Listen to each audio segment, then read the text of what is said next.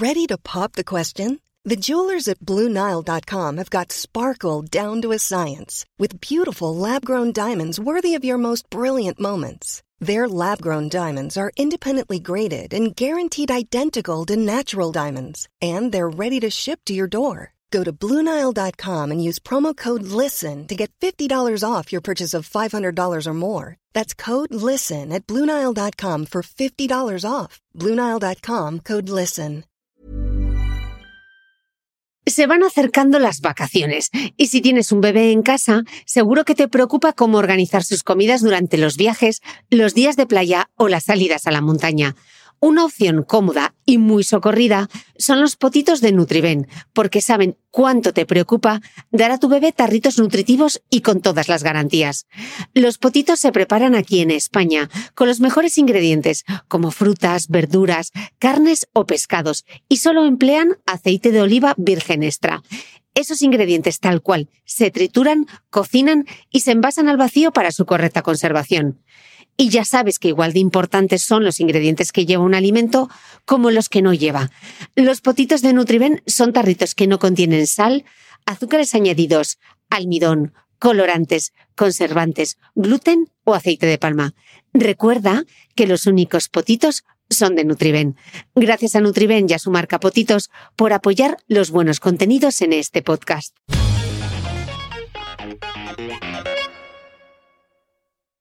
El pasado mes de julio tuve la oportunidad de entrevistar en su laboratorio obetense a Carlos López Otín, catedrático de bioquímica de la Universidad Oviedo y uno de los investigadores españoles con mayor relevancia internacional.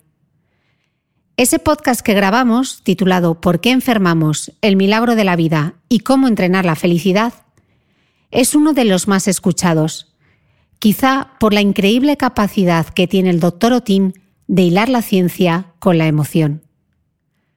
Sumidos en esta profunda crisis global por el COVID-19, tenía la necesidad de volver a hablar con él, porque sabía que podía ayudarnos a entender qué es lo que está pasando. Le agradezco de corazón que una vez más me haya recibido, esta vez a través de Internet, porque sé que ha optado por convertirse en zafiro de mar, para ser invisible por voluntad propia. Esta entrevista pertenece a la serie especial COVID-19 que estoy grabando con distintos expertos de la salud. Para no perderte ninguna entrega, te recomiendo que te suscribas al podcast de Cristina Mitre en cualquiera de las aplicaciones de reproducción de podcast, como Spreaker, Apple Podcast, Evox, Google Podcast, Spotify o YouTube. Mucha fuerza a todos. Esto pasará. Hoy queda un día menos.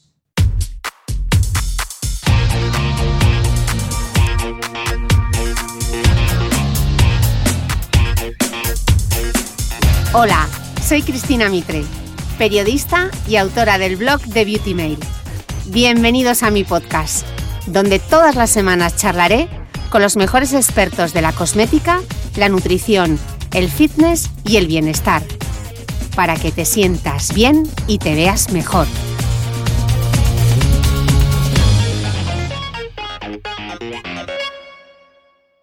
Carlos, muchísimas gracias por recibirme. Tú estás en Oviedo, yo estoy en Dubái. Me parecía muy apropiado retomar de nuevo este podcast que grabamos en, en, verano, ahí en tu laboratorio. Y la primera pregunta, Carlos, que te quiero hacer es ¿cómo estás? ¿Cómo estás viviendo tú todo esto? Pues muy buenas tardes, Cristina. Muy contento de poder hablar contigo en unas circunstancias que para nadie son fáciles, pero la verdad es que creo que, es una buena oportunidad para ampliar aquello que discutimos eh, hace unos pocos meses y que ahora nos ha cambiado tanto la vida. Estoy en casa, en Asturias, estoy aislado, confinado, como se dice ahora, como casi todos, escribiendo nuevos libros, ahora lo necesito de alguna manera, dando clase telemáticamente, no hemos perdido ni una sola clase y estoy muy orgulloso de mis alumnos intentando sostener el laboratorio bajo mínimos y a distancia. Esto va a ser casi imposible de nuevo. Y sobre todo viendo ahora desde aquí por la ventana una nueva primavera que acaba de inaugurarse y que esperemos que el panorama que ha encontrado no le impulse a marcharse. y que cuando todo acabe, esto sí que lo pienso, ¿no? podamos salir a encontrarnos de nuevo con ella, a disfrutarla más que nunca eh, y a recordar también con mucha nostalgia a los que ya no van a poder hacerlo. Eh, Carlos, ¿cómo, ¿cómo, explicamos lo que está pasando? Porque eh, cuesta muchísimo entender que lo que se consideraba como una simple gripe es solo gripe, es solo gripe, nos lo han repetido tantas veces y al final se haya convertido en una pandemia con estas proporciones colosales. Hmm. Muy importante lo que dices. Fíjate, como sabes, soy científico y profesor, pero mi especialidad no es ni la epidemiología ni la virología. Aunque es cierto que me formé en el estudio de los virus y de las vacunas con dos grandísimos maestros como fueron Eladio Viñola y Margarita Salas, y también he trabajado varios años en este, en este campo. Por tanto, creo que puedo entender muy bien lo que está pasando, aunque mi opinión no debe ser tomada como la de un experto, sino como la de un científico que mira el problema sin estar involucrado directamente y, por eso tiene una cierta perspectiva desde fuera. Eh, ¿Cómo es posible esto que dices? ¿no? Sobre todo, un virus que parecía de agresividad limitada. Es, todos los datos lo indicaban y ahora ha conmocionado al mundo entero, pero además en tres meses. Eh, fíjate que las primeras noticias nos hablaban de la aparición de un, nuevo coronavirus respiratorio en China. Esto era el, mensaje muy breve. Y creo que como muchos otros, ni yo, ni quizás la inmensa mayoría de la gente, eh, le dio mucha importancia, porque había habido otros casos semejantes en años anteriores. Y ninguno de ellos, pese a la alarma que habían causado, no había representado ningún problema global y mucho menos para España en el que no tuvimos ningún caso, o uno, o dos incluso, de virus gravísimos como el del ébola. ¿no? Eh, por si acaso, mm, repasé la información que había de estos virus en la literatura científica, no en los medios de comunicación, porque, digamos, como científico tengo que beber de las fuentes originales. ¿no? Y estaba claro que hasta ahora se conocían seis coronavirus, y este sería el número siete, que afectan a los humanos. Cuatro son indolentes, casi indolentes, son los que generan el resfriado común. Después vino en 2002 el SARS, mm. que vino de China también, y que pese a lo que teníamos instalado en la mente, en realidad causó 774 muertos en el mundo, solo, y desapareció. Diez años después vino el MERS, el, virus número 6 de esta familia de coronavirus. Y este vino desde Arabia Saudí y el número de muertos totales, 66. Es nada. Es nada, es menos a lo mejor de lo que mueren en accidentes de tráfico en, una semana o en un puente largo o en algo así. ¿eh? Uf. Y de pronto viene este el virus que ahora llamamos SARS-CoV-2 porque es primo hermano del SARS, este que había causado solo 700 muertes en el mundo. Y la enfermedad que causa ahora la llamamos COVID-19 para evitar llamarlo el virus chino o o otras cosas así que son, yo creo que muy injustas. ¿no? Entonces, COVID-19 es el coronavirus eh, que causa una enfermedad en el año 2019, en diciembre aproximadamente. ¿A quién afectaba este virus? Pues las noticias y la literatura científica que empezó a crecer, ya casi hay mil artículos científicos, nos dicen que afectaba a las personas de mayor edad, eh, o con patologías asociadas a, la edad. O sea, lo mismo que la gripe. Los síntomas también eran muy parecidos, salvo que la insuficiencia respiratoria del, COVID-19 era más intensa en general. Pero además, los datos epidemiológicos de España nos decían que en la última campaña de gripe, pongamos la 18-19, que se suelen medir así, no por años completos, sino pues esta última que había datos ya muy, muy sólidos, murieron en España 6.300 personas de gripe, mucho más de lo que la gente cree. 6.300 personas. Por eso, entre los expertos, los epidemiólogos, pues empezó a parecer que podía ser como, em, que la enfermedad eh, causada por este virus sería semejante a la de una gripe y que con suerte causaría incluso muchos menos muertos que la gripe. Ya se veía que, iba a llegar a España, pero que podría pasar eso. ¿no? Pregunté a expertos, no solo españoles, sino también de fuera. Muy buenos amigos en Estados Unidos, en Francia, y todos lo veían como algo no dramático, porque en China lo habían empezado a contener. Estamos hablando del principio de todo, ¿eh? y en poco tiempo no solo había, se había diseminado, sino que ya habían eh, empezado a contenerlo, y sobre todo por un dato, ¿no? que yo creo que en el fondo ha actuado en contra de todos, y es que en China y también aquí, el 80% de los infectados se curaban solos en casa. Entonces, todos estos son datos que yo, claro, analizo a posteriori, que es mucho más fácil, ¿no? Pero, pero parecía que, bueno, no hay que asustarse tantísimo porque hay otras enfermedades muy parecidas, pero que causan miles de muertos y ya nos hemos acostumbrado y no le damos importancia, ¿no? Y que luego la mayor parte de la gente es que era menos que una gripe, ¿no? Bueno, pero de pronto algo pasó, ¿no? Y, empezó a, generarse un cambio en, las sensaciones, ¿eh?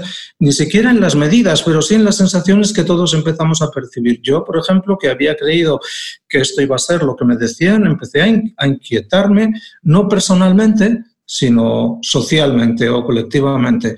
¿Y por qué?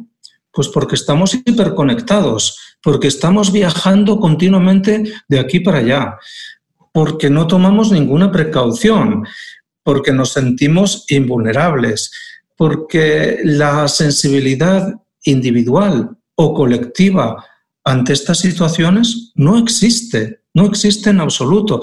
Nos hablan de una cosa en China y pensamos, eso será de aquellos chinos que comen murciélagos para cenar. Es que esto yo lo oía, ¿no? Bueno, claro, y se extiende por China, pero después pasa a Corea, a Irán, que bueno, dices, bueno, en la zona, pero de pronto llega a Europa y nos lo vemos cerca. Y llega a Italia masivamente. Y después ya a España y ya a todo el mundo. ¿no? Y entonces pasamos en un instante de la indiferencia al pánico también pasándonos por el otro extremo y haciendo cosas eh, intolerables, ¿no? Como por ejemplo agredir a personas solo por ser chinos o porque tenían catarro, ¿no? Eh, o sea, cosas eh, inconcebibles, ¿no? Bueno, pues esto es lo que pasó en esta primera fase, ¿no? Y curiosamente, todavía en países tan avanzados, tan en el frente y en el dominio de la sociedad actual como Inglaterra y Estados Unidos, siguen hoy, sábado 21 de marzo, todavía un poco indiferentes. Ayer se cerraron las escuelas en Inglaterra y no todos los casos. Hoy van a cerrar los bares y restaurantes, parece ser, y en Estados Unidos, que tengo amigos y estudiantes, parece que todavía no pasa nada, ¿no? Bueno, eh, aquí empezamos a tomar medidas, ¿no? Empezamos a reaccionar, ¿no? La propia Organización Mundial de la Salud no consideró los confinamientos y o, el dejar de viajar o el suspender los viajes como algo ni obligatorio ni aparentemente eh, urgentísimo, ¿no? Con lo cual, pues si las autoridades que, que, más saben tampoco lo ven tan clarísimo, pues, pues los países tampoco lo hacen, ¿no? Bueno, ¿por qué creo yo que este virus oriental ha pasado a ser el virus del miedo. Esto es lo que me preocupa, ya digo, ¿eh? desde la inexperiencia, pero el verlo un poco desde lejos, ¿no? Primero, porque el virus es nuevo y por tanto desconocido y no hay vacunas ni antivirales específicos. Para la gripe no son óptimas, pero todos los años tenemos una vacuna que más o menos funciona y hay antivirales. Y aún así mueren 6.300 personas en, la última campaña en España. O sea, es nuevo y todo lo nuevo eh, de la naturaleza, las invenciones de la naturaleza, hay que tenerla con muchísima precaución, ¿no? Eh, también aprovecho para decir que hay un artículo de hace dos días que dice o que desmiente que sea una creación artificial o de bioterrorismo, sino que su origen es natural. Esto me gusta decirlo porque mm, no es 100% seguro, pero es infinitamente probable. Bueno, sí, porque ha habido ha, habido, muchos comentarios en este sentido, ¿no? Unos dicen que ha sido Estados Unidos para destruir a China y otros dicen que ha sido China y que lo ha mandado desde allí porque se les escapó de un laboratorio. Analizando el genoma del virus, todo parece indicar que es una evolución natural, ya sea que ha pasado de un animal o por transmisión humana una vez que se adaptó en algún humano desde un animal. Segundo, o sea, primero el virus es nuevo. Segundo, la enfermedad es más contagiosa de lo, esperado. Se disemina muy rápidamente y lo que es peor, los portadores asintomáticos contribuyen a ello. Como hay tantos casos, especialmente en jóvenes, que no demuestran ningún efecto, pero ninguno, eh, se convierten en contagiadores masivos. Vale. Y ellos Mm, eh, tuvieron que concienciarse, ¿no? Y yo creo que se han concienciado especialmente cuando les hablas de sus abuelos y del daño que pueden hacerlos. ¿eh? Mm. En tercer lugar, eh, la insuficiencia respiratoria grave que origina especialmente en las personas más sensibles o más frágiles obliga al ingreso hospitalario. Porque si pensamos que cuántos casos de gripe se ven en los hospitales, yo creo que el 1%. Luego, casi nunca va a colapsar un sistema sanitario una epidemia anual y estacional de gripe, porque la mayoría de la gente la pasa en su casa.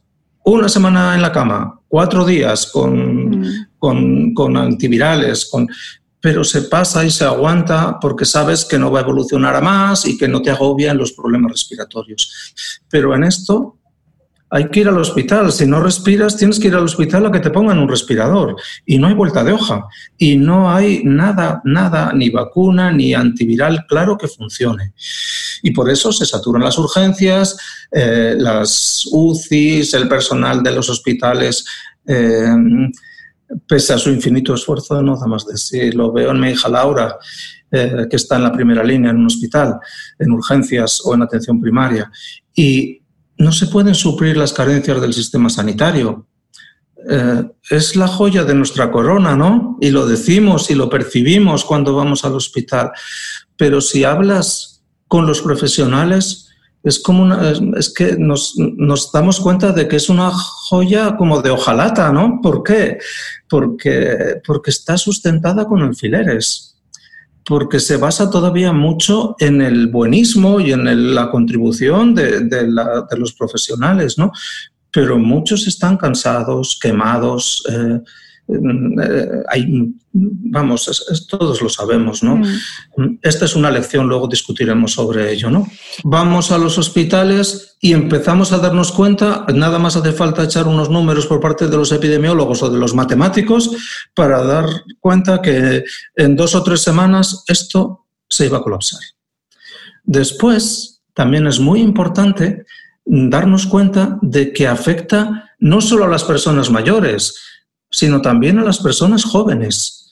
Y esto, claro, la mayoría, hasta igual el 90% o más, es a personas de más de 70 o 75 años. Pero los jóvenes, los que no tienen ninguna patología previa, que enferman y algunos casos se mueren y otros se van a morir, genera una sensación de pánico, decir, no, no, que esto nos están mintiendo. No nos están mintiendo, yo creo. Nos están diciendo que, bueno, que la biología, la medicina, no es una ciencia exacta y un virus puede afectar a una persona aunque tenga 65 años, o 40 o 25. No va a ser lo más probable, pero si cada mañana leemos en el periódico o vemos en la televisión que se ha muerto un guardia civil de 35 años, otro de 37, 38, es que se nos cae el alma nos da una pena infinita por personas tan jóvenes y al mismo tiempo nos miramos en el espejo y dices, a ver si me va a pasar a mí, aunque no era grupo de riesgo, ¿no? Pero claro, todo esto ya ha sido demasiado tarde cuando nos empezamos a dar cuenta nosotros. Esto no nos tiene que avisar nadie. Ya no sabían, ya deberíamos saber que una enfermedad que se está expandiendo no, puedes no tiene una barrera que dice de 75 para abajo, todos libres, ¿no? No es así. Y finalmente, y esto es muy importante y es de lo que menos sé, pero de lo que más se puede intuir, y es en, en la sociedad actual hay que hacer un balance entre la salud y la economía, en todo, en los hospitales, en la gestión de, los bienes públicos, en, la gestión del, gobierno de un país. Eh, claro, mm, nos guste o no, lo tenemos que hacer. Y, cuando uno analiza cómo es nuestro país ahora, y lo analizamos de verdad, pues no somos un país potente ni rico. O sea, yo creo que es, es el nuestro y a todos nos gusta vivir aquí y a mí me gusta muchísimo y no me iría a vivir probablemente en ningún otro sitio del mundo, ¿no? Y cuando viví fuera siempre quise volver lo antes posible, ¿no? Y yo creo que es lo que pasa. Pero no tenemos tantísimos recursos, ¿no? Por ejemplo, en, en, en Alemania tienen, no sé, cinco veces más de camas de UCI que nosotros, por ejemplo, ¿no? Con lo cual van a poder gestionar esto muchísimo mejor y probablemente ya se está notando, ¿no? Eh, ¿Por qué entonces el balance, hacia dónde se inclinó el balance al principio? Hacia la economía a sostener la economía. ¿Por qué? Porque si resulta que lanzas una alarma mundial, cierras un país, y de repente, ¿cuál es nuestro principal elemento de sostenimiento? El turismo. Es que es, nuestra riqueza, ¿no? Y casi no nos damos cuenta, pero es que nos hemos quedado prácticamente sin industria. Yo lo veo en Asturias. No hay casi nada casi nada. Y, en Aragón, de donde soy, ¿no? Pues hay que salir por donde se puede, ¿no? Y hay que potenciar el turismo, por lo menos en Huesca, para intentar salir adelante. Y, y claro, en este balance economía-salud, pues no me gustaría ser a mí el que decide. Y claro que ahora hay algoritmos para todo, pero al final son decisiones humanas muy difíciles de tomar, yo creo, ¿no? Y creo, y perdón si no fue así, que se inclinó hacia la economía, porque bueno, como los, los expertos analizan datos decían que de las siete coronavirus, seis no han causado ninguna alarma mundial, porque este sí. Pero esta es la realidad. Somos vulnerables y de repente viene uno que es mucho más agresivo, ¿no? Mm. Y en ese momento ya no se puede sostener la economía y hay que declarar la situación real. Y en ese momento empiezas a sostener la salud, pero ya es un poco tarde. tarde. Hey, I'm Ryan Reynolds. At Mint Mobile, we like to do the opposite of what Big Wireless does. They charge you a lot, we charge you a little. So naturally, when they announced they'd be raising their prices due to inflation, we decided to deflate our prices due to not hating you. That's right. We're cutting the price of Mint Unlimited from $30 a month to just $15 a month. Give it a try at mintmobile.com slash switch. $45 upfront for three months plus taxes and fees. Promo for new customers for limited time. Unlimited more than 40 gigabytes per month. Slows. Full terms at mintmobile.com. Hey, it's Ryan Reynolds, and I'm here with Keith, co-star of my upcoming film, If, only in theaters May 17th. Do you want to tell people the big news? All right, I'll do. Sign up now and you'll get unlimited for $15 a month in six months of Paramount Plus Essential Plan on us. Mintmobile.com slash switch. Upfront payment of $45 equivalent to $15 per month. Unlimited over 40 gigabytes per month. Face lower speeds. Videos at 480p. Active Mint customers by 531.24 get six months of Paramount Plus Essential Plan. Auto renews after six months. Offer ends May 31st, 2024. Separate Paramount Plus registration required. Terms and conditions apply if rated PG. ¿Sabías que los bebés son capaces de autorregularse y comer lo que necesitan? Hasta el primer año, la leche ha de ser su alimento principal, bien sea lactancia materna o artificial, y poco a poco podrán ir probando diferentes texturas y alimentos. Ahora, con buena temperatura, a todos nos gusta salir más de casa, y en verano pasamos mucho tiempo fuera, en la playa, la montaña o recorriendo el mundo. Si tienes un bebé que ya ha empezado con la alimentación complementaria, para esos momentos puedes contar con los diferentes tarritos que ofrece Potitos. Hay recetas para bebés desde 4 y 6 meses y solo llevan ingredientes como frutas, verduras, carnes o pescados que se trituran y se envasan tal cual. Los potitos de Nutriben son tarritos seguros, fáciles de conservar y transportar, ya que no necesitan refrigeración, tan solo mantenerse en un lugar fresco. Se calientan en microondas o al baño María, sin conservantes ni azúcares añadidos. Gracias a Nutriben y a su marca Potitos por ser nuestro mecenas del mes.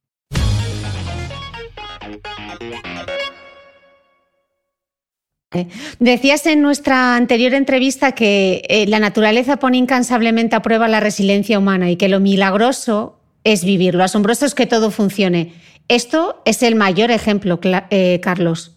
Sí, sin duda. Fíjate, Cristina, que un virus que biológicamente, biológicamente, y sigue siendo, y, la mayor parte de, las víctimas de este virus van a ser eh, personas muy mayores o con, patologías previas. Por tanto, no es de los más agresivos que se conocen, ni muchísimo menos. Eh, nació, nació, porque ya hemos dicho que no lo, no lo creó nadie, creo que nació, como muchos otros, para extinguirse o autocontrolarse de manera natural, pero ha sabido encontrar nuestras vulnerabilidades, no solo las fisiológicas o las biológicas, sino sobre todo las de una sociedad no preparada para, para enfrentarse a algo así. Y, es verdad lo que dices, que, que, que, estamos siempre viviendo de milagro, ¿no? Ya sé que lo repito mucho, puedo parecer pesado, lo escribo en los libros y todo, pero somos frágiles y vulnerables y nos empeñamos en creer que no es así. ¿Y por qué? Pues porque en un tiempo de progresos tan impresionantes, eh, no nos puede pasar una cosa así. ¿Cómo nos va a hacer daño un virus? Estamos convencidos de que si somos capaces de portar toda la información generada en la historia de la humanidad en el bolsillo de un pantalón, en un simple teléfono móvil, ¿cómo no vamos a poder eh, parar la expansión de un virus como si estuviéramos en, tiempos de la peste o de las enfermedades bíblicas o de las patologías que diezmaron el mundo durante siglos? ¿no? Yo les digo a mis alumnos y ahora a todas las personas que te vayan a escuchar, que ojalá sean muchos, ¿no? es que no nos confundamos, que podemos portar la información en los móviles, pero que lo que no poseemos es el conocimiento. Esto es algo muy difícil de conseguir y parece que lo confundimos, que es lo mismo. El conseguir el conocimiento es una tarea siempre incompleta. Conocemos siete virus, seis hacen una cosa y de repente uno, primo hermano de otro que es casi indistinguible, hace una cosa completamente distinta o mucho más agresiva, ¿no? Y no todo está al, alcance del movimiento de los dedos por una pantalla táctil o por el teclado de un ordenador. Y somos privilegiados, Cristina, somos muy privilegiados porque vivimos de media en España, uno de los mejores países del mundo, casi 80 años o en torno a los 80 años.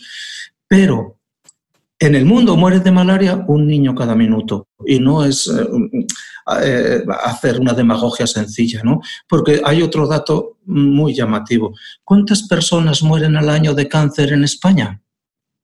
115.000. Imagínate que el día 1 de enero saliera en el periódico o en un podcast tuyo diciendo gravísima alarma social. Este año van a morir 115.000 españoles de una enfermedad y varios millones en el mundo. Y sin embargo, nos hemos acostumbrado. Mm. Es que es increíble, ¿no? O sea que estando más preparados que nunca para combatir una pandemia o una epidemia, estamos también más expuestos que nunca. Total. Y Carlos, te quiero lanzar la pregunta que, que mucha gente se, que se está haciendo, ¿no? ¿Hasta cuándo? ¿Hasta cuándo? Fíjate, yo creo que nadie lo sabe. He preguntado, ¿eh? ahora tengo algunos amigos y amigas que están en, la, en, donde ahora pues, se van a, concentrar decisiones científicas o, y ya coordinando también la información de los distintos países. Y nadie lo sabe, nadie lo sabe. O sea, tenemos que llegar al pico, como sea, ¿no? lo antes posible, y mientras no lleguemos va a ser un sufrimiento diario. La mejor razón para el optimismo, no nos podemos olvidar, es que en China se ha contenido la enfermedad. Llevamos casi una semana sin casos nuevos, solo importados. Es impresionante. Pero ¿cómo lo hemos hecho? ¿Cómo lo han hecho? Con medidas extraordinariamente drásticas que a mí no me importan. Yo por mis eclipses últimos he pasado mucho tiempo confinado en mí mismo, ¿no? No me asusta pero entiendo que hay mucha gente que no lo soporta. Si no, no se puede explicar todas estas banalidades que se están haciendo. Mm. Pero en Italia no se ha conseguido. Es poco el tiempo todavía, pero ayer todavía murieron 650 personas en un día. En España estamos lejos del pico, o sea que habrá que aguantar semanas muy duras y cada mañana nos seguiremos levantando y pensando en esto de el dinosaurio de Monterroso seguía allí. Mm. Cuando me eh, desperté, seguía allí. Así que, por favor, sigamos las recomendaciones. No volvamos a pensar cada día si es tarde o temprano. Sigamos por lo menos las recomendaciones porque aunque hayan sido tarde o temprano, resulta que hay un porcentaje, pero importante de la sociedad que las sigue sin cumplir. Y, ojalá las ciudades continúen en silencio, en silencio, y sus calles estén vacías y como leía un poema de Elvira Sastre, bueno, eh, o un, pequeño columna, que sigamos oyendo en las ciudades por primera vez en mucho tiempo el canto de los pájaros. Eh, porque eso significará que estamos siguiendo las normas y ya el virus empezará a retroceder. Eh, Carlos, ¿tú crees que una crisis tan profunda como esta eh, supondrá un cambio en los valores de nuestra sociedad?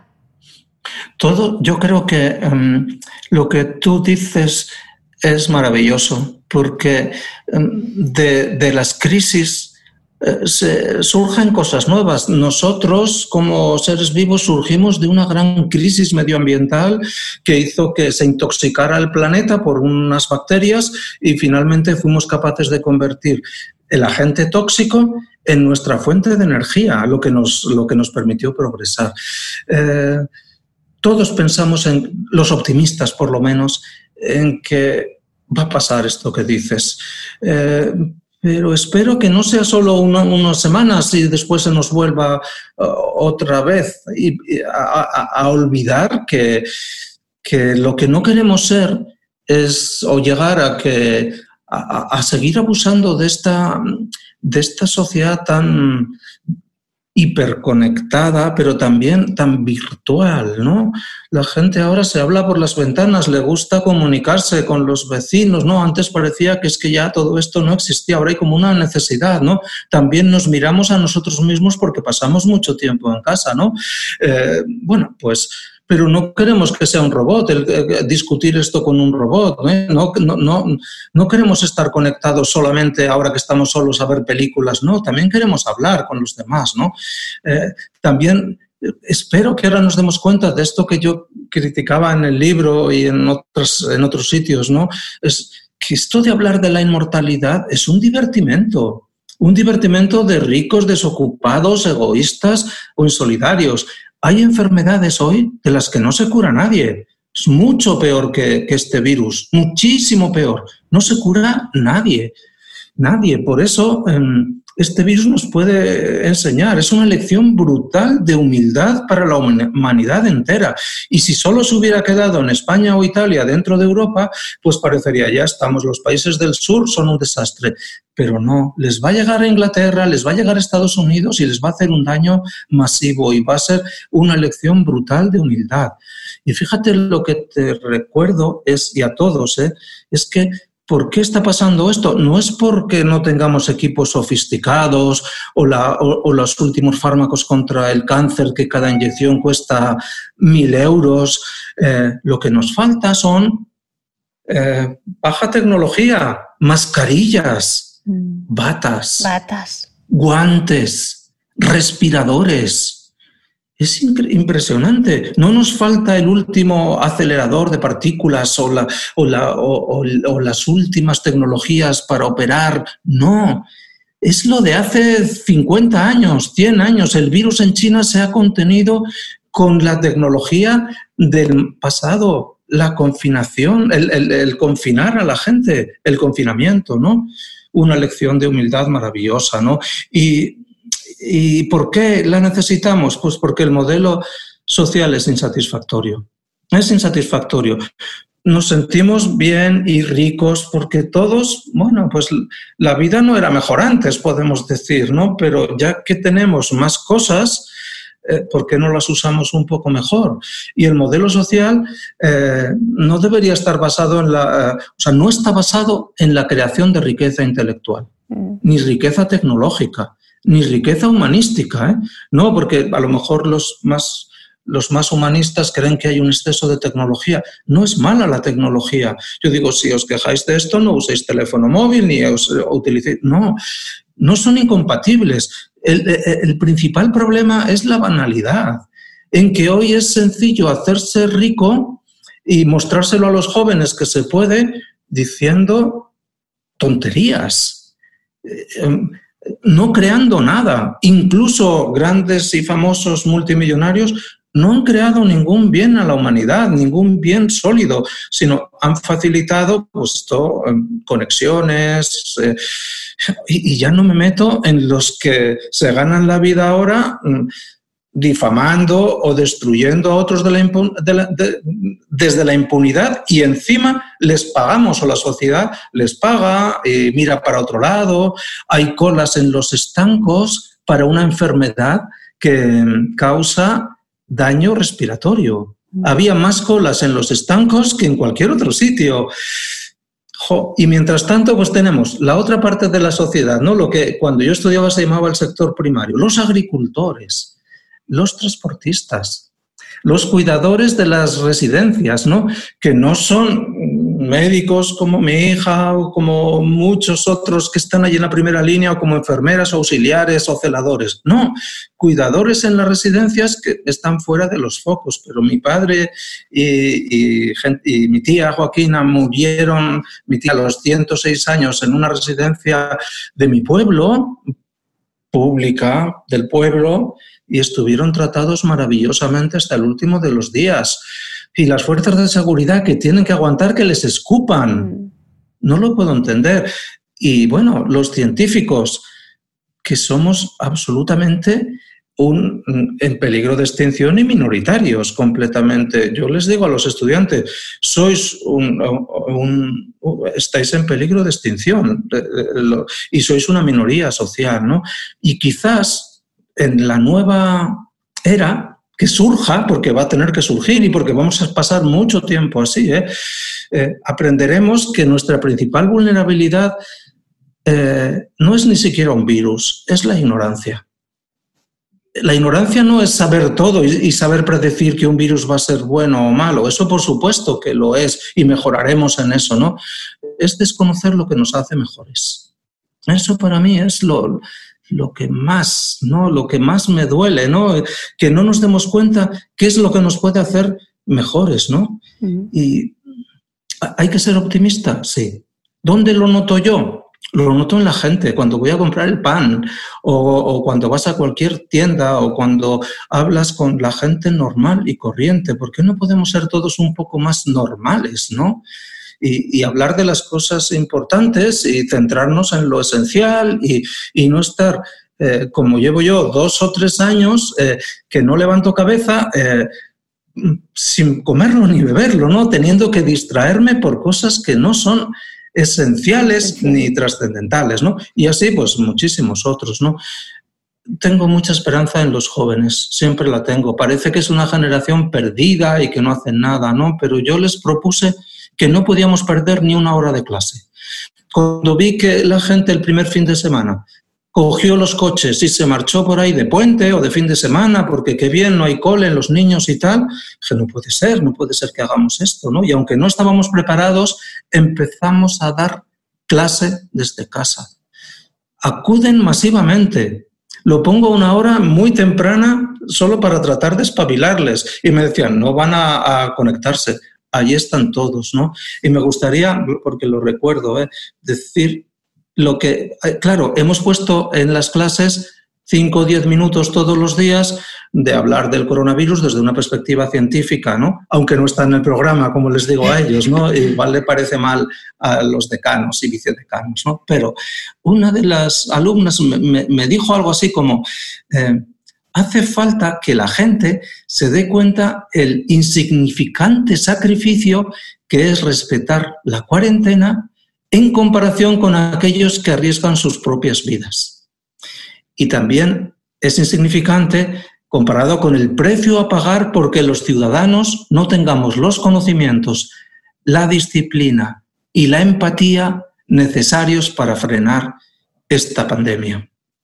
Yo creo que no podría decir mejores palabras que las que dice uno de mis estudiantes, una de mis estudiantes en este caso, eh, que no cambien en el camino. Yo solo le contesté, sigue estudiando, aunque no esté de moda, sigue avanzando en el conocimiento, porque es una manera, y no significa estudiar y hacer carreras brillantísimas y, y alejarte del mundo, significa estar para los que te necesitan en cada momento.